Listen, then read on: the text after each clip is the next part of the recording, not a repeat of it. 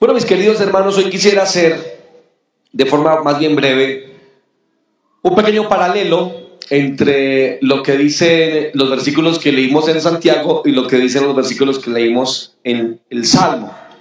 Y es que tenemos dos ambientes muy diferentes de peticiones a Dios. Por un lado, Santiago nos muestra una iglesia que en un momento quiero que rápidamente veamos sus características, todas malas y con consecuencias malas. Pero por otro lado vemos una oración muy piadosa, profundamente espiritual y muy bíblica, que creo que es aquella oración que Dios más pronto responde. Y para hacer rápidamente ese paralelo, pues eh, el capítulo 4 de Santiago eh, nos muestra lo que no se debe hacer en términos de oración, definitivamente, definitivamente. Y Santiago dice tres cosas. De Santiago dice mucho, ¿no?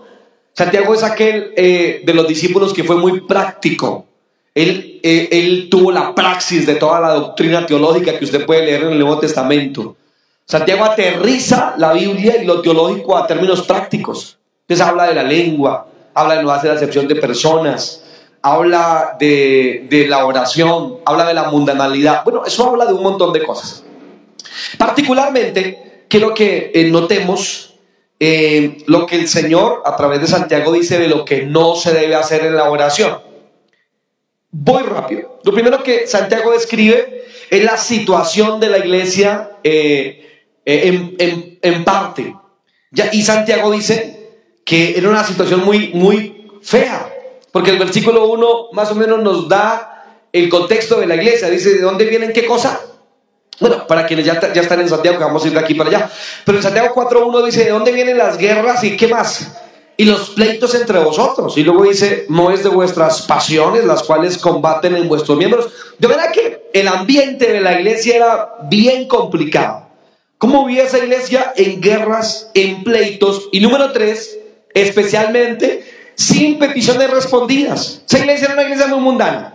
O me refiero a ese grupo en particular guerras, pleitos, y obviamente no había respuesta de Dios a sus peticiones aparentemente. Lo segundo que nos dice es que no solamente es el ambiente de la iglesia, sino que nos dice cuál era la situación del corazón de muchos creyentes. Y en varios versículos nos lo dice. Por ejemplo, el versículo 2 dice, ¿cuál es la primera palabra del versículo 2? ¿Pueden mirarla? Codiciáis. Codiciáis, el décimo mandamiento, no codiciarás. Pero ellos eran una iglesia codiciosa. De hecho, la Biblia dice que matáis, de codicia mataban, en un sentido. También eran fervorosos envidiosos, porque la Biblia dice, eh, eh, matáis y ardéis de envidia y no podéis alcanzar, combatís y lucháis, pero no, pero no tenéis lo que deseáis porque no podéis. De manera que mire la situación del corazón de esta gente, codicioso, eran fervorosos envidiosos. No eran envidiosos, eran fervorosos envidiosos. Número tres, eran amigos del mundo también. Miren lo que dice el versículo 4. ¿Con qué, con qué admiración dice Santiago? ¿O qué cosa? Almas, ¿qué cosa? adúlteras. Y no se está refiriendo a pecado sexual, porque el versículo nos lo aclara. No sabéis que la amistad del mundo es enemistad contra Dios, adulteraban espiritualmente en el sentido que amaban las cosas del mundo. Esa era la situación del corazón. Y número cuatro, eran soberbios. Miren por favor lo que dice el versículo 6. Aquí Santiago dice, pero él da mayor gracia, por eso dice Dios, resiste a quienes? A los soberbios. De manera que Santiago tiene que recordarles a estos hermanos que la soberbia no es buena. La humildad es buena, pero la soberbia no. De manera que note toda esta situación del corazón, soberbios, codiciosos, fervorosos, de, fervorosos en, la envidia, amigos del mundo. Bueno, estaban en la inmunda esta gente. El asunto es que en esa situación pedían a Dios. Esto es interesante, ¿no? Porque hay gente que puede ser todo esto, codiciosa, envidiosa, eh, eh, amantes del mundo, adúlteros, espirituales, pero no obstante piden a Dios. el, problema es que hay un, hay, un, hay un teléfono roto en un punto, pues tienes un problema si vives de esa manera y quieres la bendición de Dios. ¿No crees tú? Me preocupa la falta de amenes a esa pregunta, gloria a Dios. ¿No crees tú que el que es codicioso, eh, fervoroso, envidioso, amante del mundo, adúltero, tiene un problema cuando pide a Dios?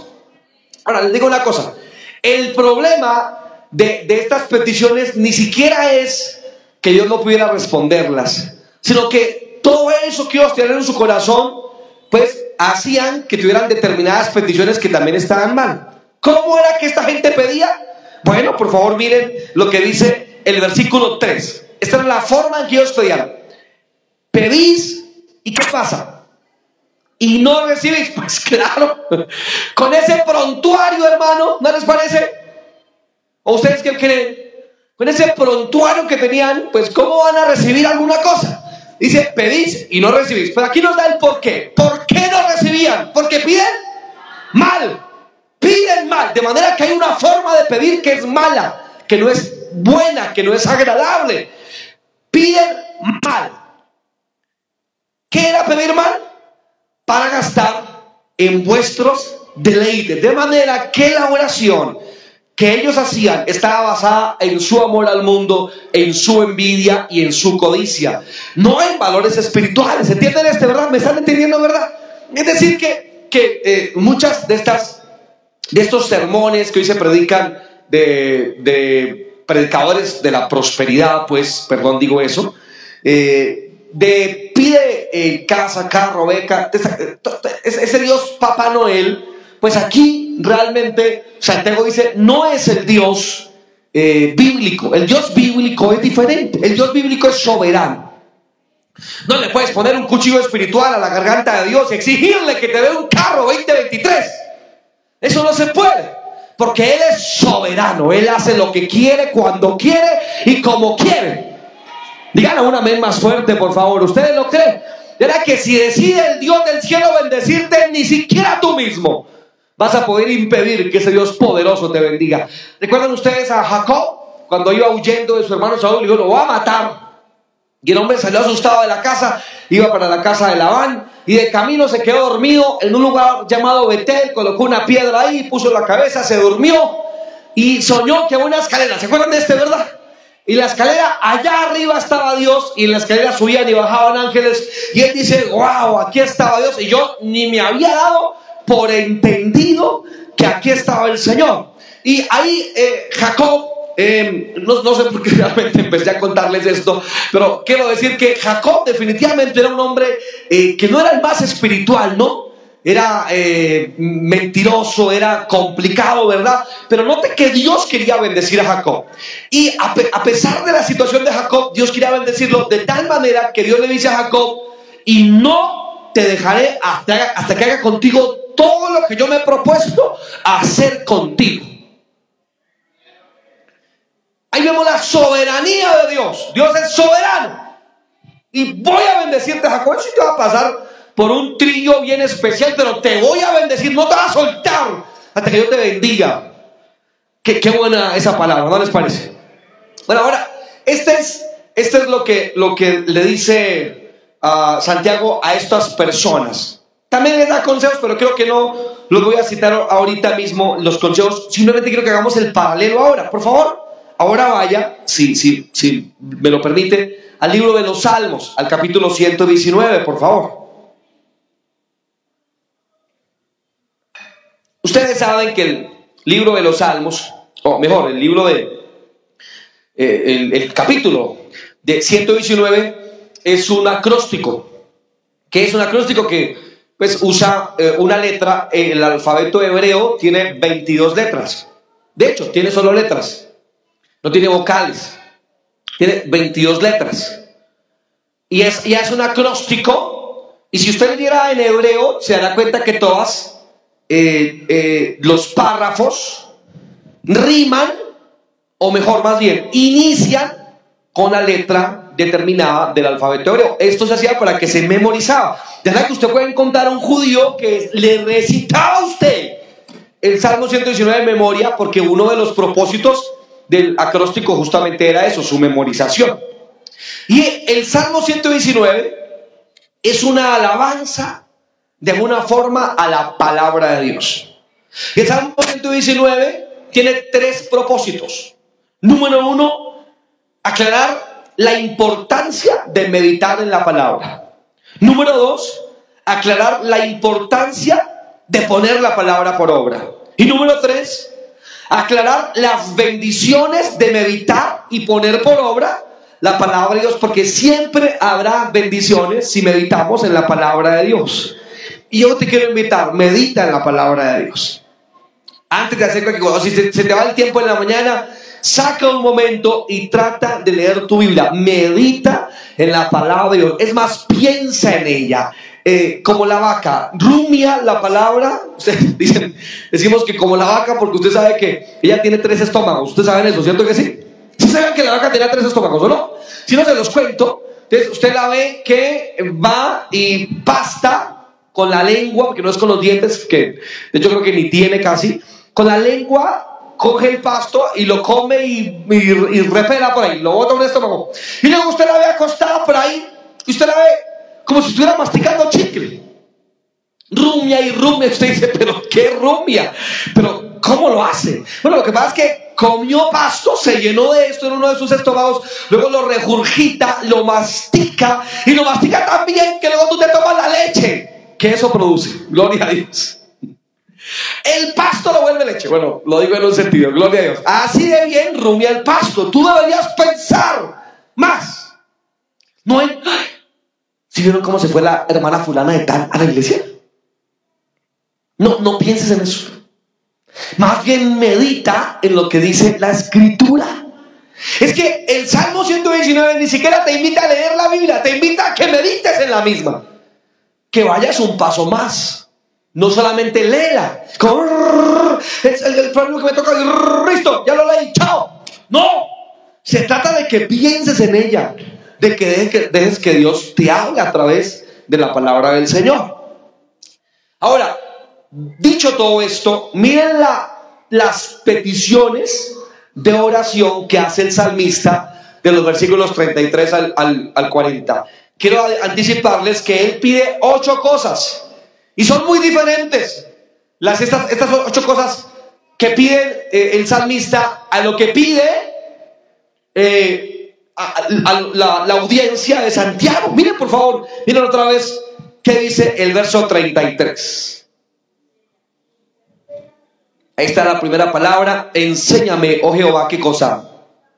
El camino de tus estatutos y lo guardaré hasta el fin. ¿Lo notan? Señor, enséñame, enséñame. Eh, y está refiriéndose al, camino suyo. ¿No? ¿Cuántos de ustedes creen que necesitamos saber el camino de Dios? ¿Dónde está el camino de Dios? En los estatutos. Es decir, en la ley, en la palabra. Enséñamelos. Quiero aprenderlos. Quiero apersonarlos. Eh, quiero, quiero que sea visceral, quiero comerlos. Enséñame eso, Señor. Y está orando el salmista, enséñamelo, por favor. Ahora, el otro versículo, el, 34, ¿qué dice? ¿Qué, ¿Qué más dice él? Señor, un carro, por favor, un carro, te lo pido.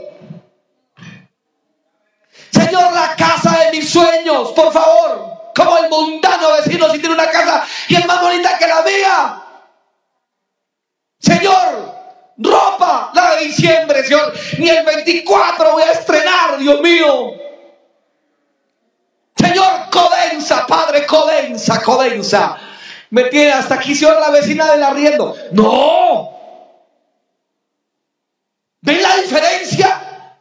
¿Y qué más, qué más Él pide, Señor? Dame qué cosa? Entendimiento. ¿Y qué pasará? Y guardaré tu ley y la cumpliré. ¿Cómo la va a cumplir? de todo corazón.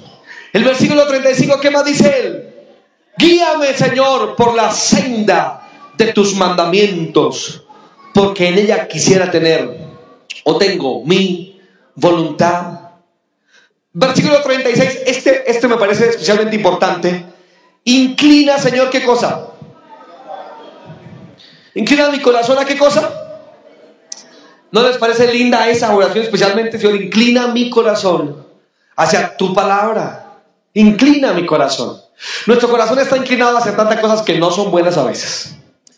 Les hago una pregunta confesatoria. Levante la mano todo aquel que sabe que su corazón, en algunos aspectos por lo menos, está inclinado a cosas que no son buenas. Levante la mano. Entonces, esta es tu oración esta noche. Señor, inclina mi corazón hacia tu palabra. ¿No les parece linda la oración? Luego dice el 37, aparta mis ojos. Esta también está buena. Aparta mis ojos que no vean la vanidad. En colombiano, en lugar de estar viendo el carro, casa, qué sé yo, del vecino y la forma en que se viste, deberías pedirle al Señor que ponga tu mirada en las cosas que son correctas. Señor, aparta mi mirada de lo que no es bueno, de lo que no es agradable, de lo que no está bien.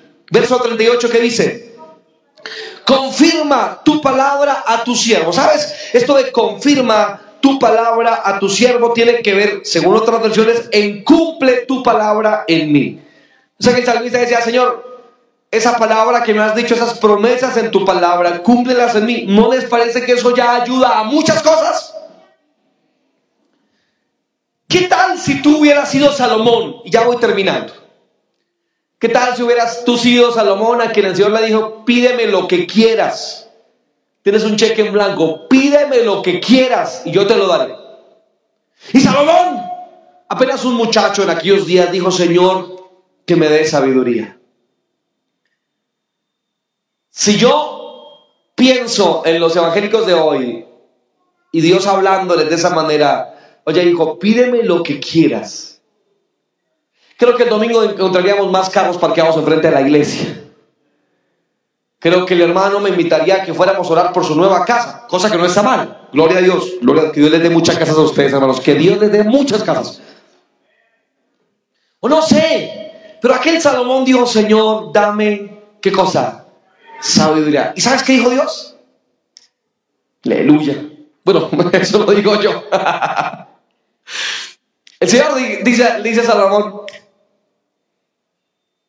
pero no digo esto, bacana tu moto. Esa era. Y por haberme pedido eso, ¿sabes qué voy a hacer yo? Te voy a dar todo lo que no me pediste. Riquezas, fama, bendición, cual nadie ha vivido ni disfrutado en esta tierra. Pero como a ti te, te tiene agobiado Codensa y el recibo tal y fulano, no has podido todavía entrar a la tierra prometida. Das vueltas en el desierto para que te caiga el maná diariamente, pero has perdido la tierra que fluye leche y miel de tu vista. Y entonces el salmista pide esto y voy terminando ya, verso 39, quita de mí, aquí la palabra pruebo quiere decir vergüenza, quita de mí aquello que es vergonzoso, quítalo Señor, por favor.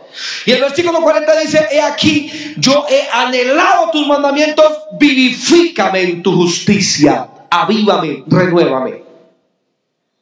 Esta oración es muy diferente a la oración del auditorio de Santiago. ¿Cuál cree usted que sería la oración que más pronto el Señor respondería? ¿Qué crees que es más importante para Dios? ¿Que te vistas bonito el 24? ¿O que tu carácter y tu corazón esté inclinado hacia Él? ¿Cuál será más fácil o, el camino en el que el Señor puede derramar mejores y mayores bendiciones? El de el apasionamiento por pedir algo, o el de la humildad y la obediencia a la palabra, el de esperar en Él y saber que Él tiene cosas mejores para nosotros. ¿Qué tal si haces una oración de esas de todo corazón esta noche? Vamos de pies, por favor.